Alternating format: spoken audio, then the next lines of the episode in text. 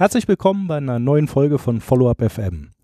Heute würde ich gerne mit euch über Netzwerke sprechen. In einigen Episoden ist ja schon angeklungen, dass ich dieses Netzwerken für eine sehr wichtige Aufgabe halte. Das war aber nicht immer so und das naturgegebene Talent, das einige Menschen dafür haben, fehlt mir leider ebenfalls. Ich habe für mich aber dann Mittel und Wege gefunden, damit umzugehen. Und deshalb habe ich für die heutige Episode zwei Blöcke eingeplant. Im ersten würde ich gerne die Hintergedanken erläutern, die du als Nachfolger und Unternehmer vielleicht hast, wenn du über Netzwerke nachdenkst. Oder einfacher ausgedrückt, was suchst du, wenn du dich in einem Netzwerk engagierst? Und im zweiten Block würde ich gerne einige persönliche Empfehlungen aussprechen, mit denen ich bisher gute Erfahrungen gemacht habe. Lass mich also mit den verschiedenen Zielen beginnen, die du beim Netzwerken vielleicht haben könntest. Das Offensichtlichste, was vermutlich auch jedem direkt einfällt, ist es, Geschäftskontakte zu knüpfen. Das war auch mein Einstieg in das Thema. Es gibt aber noch viele weitere Gründe, Netzwerke zu suchen.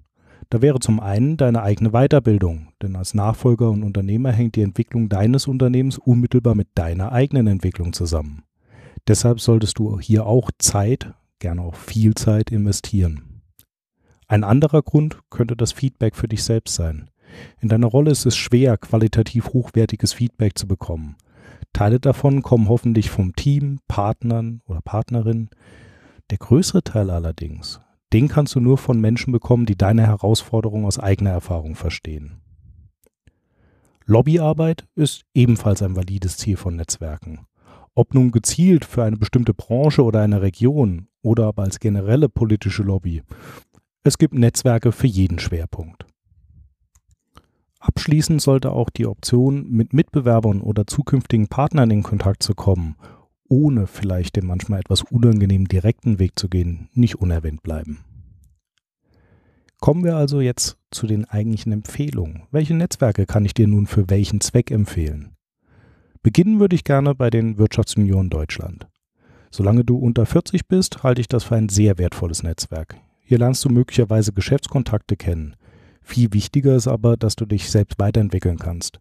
Die Junioren leisten viel ehrenamtliche Projektarbeit in verschiedenen Bereichen. In diesen Projekten kannst du nicht nur deine Interessen ausleben, sondern auch essentielle Skills wie Rhetorik, Projektmanagement oder Kalkulation in einem sehr geschützten Rahmen üben. Und nicht zuletzt entstehen durch diese Aktivitäten auch Freundschaften, also Menschen, die dir ein qualitatives Feedback geben können. Die Homepage verlinke ich in den Shownotes. Es gibt fast überall regionale Unterorganisationen, bei denen du dich einfach mal vorstellen kannst. Als kleiner Bonus wirst du sehr nah an die IHK rangeführt, sofern das denn für dich relevant ist. Denn die Wirtschaftsunion sind eng mit den Industrie- und Handelskammern verbunden. Wenn wir gerade dabei sind, IHK und HWK, also Handwerkskammer, bieten dir auch ein Netzwerk. Beide Kammern bieten zahlreiche Kurse, Vorträge und Veranstaltungen an, die du besuchen kannst. Dabei werden sowohl Bildung als auch Kontakte aller Art befördert. Da diese Angebote meist durch deinen Mitgliedsbeitrag abgedeckt sind, ist es das in besonderem Maße wert. Die Kammern sind schon politische Institutionen. Wenn dir das aber nicht reicht und du ein Netzwerk suchst, in dem Politik mehr oder minder im Mittelpunkt steht, sind die Familienunternehmer bzw. der Bund junger Unternehmer das Richtige für dich. Im Vergleich zu den Wirtschaftsunionen beispielsweise findet hier wenig Projektarbeit statt. Dafür gibt es eine Vielzahl hochkarätiger Netzwerkveranstaltungen für Kontakte einerseits und politischer Interaktion bis hin zur Kanzlerin direkt andererseits. Der Verein ist diesbezüglich hochaktiv und versucht dabei, die Interessen seiner Mitglieder stark und sichtbar zu vertreten. Je nachdem, in welchem Bereich du aktiv bist, gibt es interessante Branchenverbände, deren Arbeit sich auch darauf fokussiert. Hier im Saarland gibt es zum Beispiel MESA für die Unternehmen aus dem Bereich Metall und Elektro. In meinem Feld gibt es Bitkom und Databund und vermutlich noch Dutzende, wenn nicht gar Hunderte anderer Verbände für andere Bereiche. In jedem Fall kannst du hier gezielt Lobby für deine Branche betreiben und triffst natürlich auch Mitbewerber und potenzielle Partner.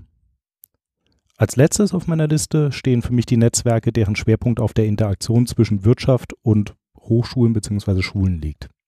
Nicht nur, weil es mir persönlich ein Anliegen ist, sondern auch, weil es für dich vielleicht relevant ist. Irgendwoher kommt die nächste Generation deines Teams. Wenn du dann schon bekannt bist oder gar Talente frühzeitig erkennst und mit ihnen in Kontakt kommst, hilft dir das auf lange Sicht sehr. Vielleicht abschließend noch ein paar Worte zum Thema Netzwerken für Leute, die ähnlich wie ich vielleicht kein großes Talent dafür haben. Gerade wenn man vielleicht etwas introvertiert ist, beobachtet man oft Leute, die die Gabe haben, in einen Raum zu gehen und sofort mit allen Menschen in diesem Raum in Kontakt zu treten. Das ist leider keine sehr häufige Gabe. Ich kenne persönlich einige Menschen, die das können und viel mehr, inklusive mir selbst, die es leider nicht können.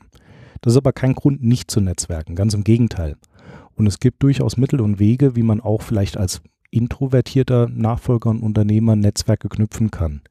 Der einfachste und beste Weg, und den empfehle ich ganz ausdrücklich, ist es, mit einem dieser begabten Menschen in Kontakt zu treten. Und zwar klar und immer wertvoll. Es geht darum, diesem Menschen einen Mehrwert zu bieten.